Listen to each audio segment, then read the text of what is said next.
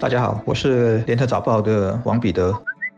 各位听众，大家好，我是新民日报的朱志伟。四天前，荷兰五级芝麻集选区议员迪苏莎在国会发表言论时提到，他希望当我国在未来决定第五、第六代领导人时，国人已经能够超越种族的考量，而单凭个人的能力来做判断。他是在提到新加坡人身份认同时，谈到了这个愿景，并希望人们能真正体现新加坡的多元种族与多元文化。我想，迪苏莎提出这个问题时，把时间点放在未来，提的是第五代、第六代的领导人。他应该是希望能引起人们积极并开放式的进行讨论。其实，别以为在这个课题上进行开放式的讨论是很多新加坡人能够接受的，因为我私下就曾对不同的年龄层和职业的国人进行这类课题的非正式提问，结果有些人告诉我，这样的讨论是应该避忌的。我反而奇怪地问回他。他们，他们却说这是种族问题，很敏感。我就向他们提出，去年三月二十八日，副总理兼财政部长王瑞杰就曾在南洋理工大学常年部长讨论会上遇到这个问题，而王瑞杰的回答是：虽然在场七百多名学生乐见一位非华族总理，但不是每个新加坡人都这么认为的。王瑞杰还说，我自己走基层的经验是，和不同领域、不同人士接触之后，如果你根据年龄和生活经验，去归类他们的意见会很不同。他认为年轻人能够接受一位非华族总理，这是一个好迹象，说明政府贯彻不分种族、言语、宗教的执政理念收获成果。而王瑞杰的说法是我确实在现实生活中碰见过的。曾经就有一位长辈这样告诉我：考虑到新加坡是华人为大多数的国家，考虑到我们是处于如此的地理环境的弹丸小国，新加坡领导人的人选应该是由华族来担任比较合。适。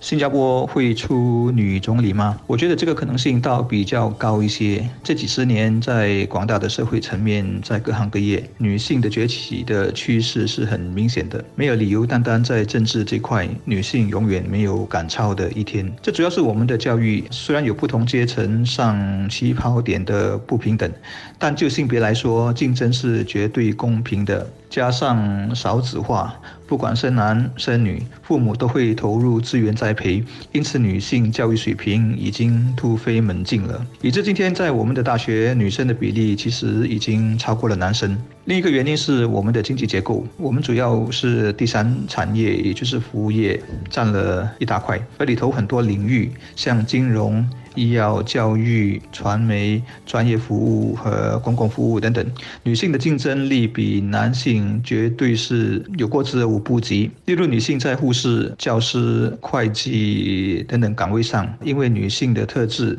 比如说更有耐心、更有同理心、心思细腻，女性的优势普遍上就特别的明显。在我从事的新闻业也是一个例子，因为文字的驾驭往往是女生比较擅长的，因此来。竞争的而最后被录取的女生都远远多过男生。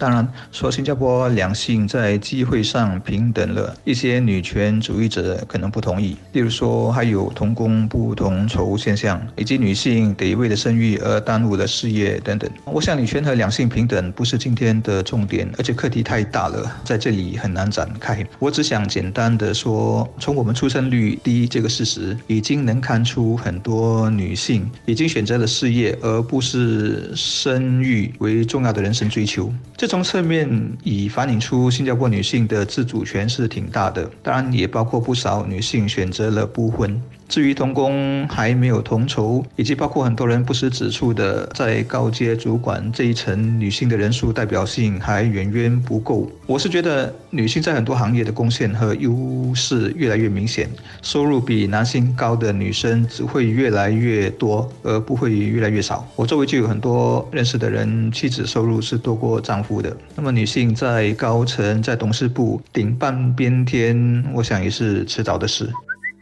现在或许不适合，十年后、二十年后，我国是否已经做好准备接受一名非华族，甚至是一名女性担任领导人呢？我想这个问题其实有两个关键问题有待回答：一是时机，二是人选。时机指的是我们当然不能改变我们地缘环境，但是作为一个新加坡的整体，我们是否已经能够超越种族和性别的考量，认为任何一个优秀和可靠的新加坡人人都可以被视为是总理接班人呢？我想外国这样的例子是不少的。奥巴马以黑人的身份担任美国总统，开创了历史。女性当一国之首，那先例就更多了，包括英国铁娘子撒切尔夫人，还有德国总理默克尔等等。只是我国要有这样的时机，会是什么时候？我觉得目前的情况是时机已到和时机未到都各有人说，两边的支持者也不会在少数。但重点应该是国人都能开诚布公地进行讨论，种族和性别如果是避忌忌讳的话，那就先应该把这些挡路的石头先移开吧。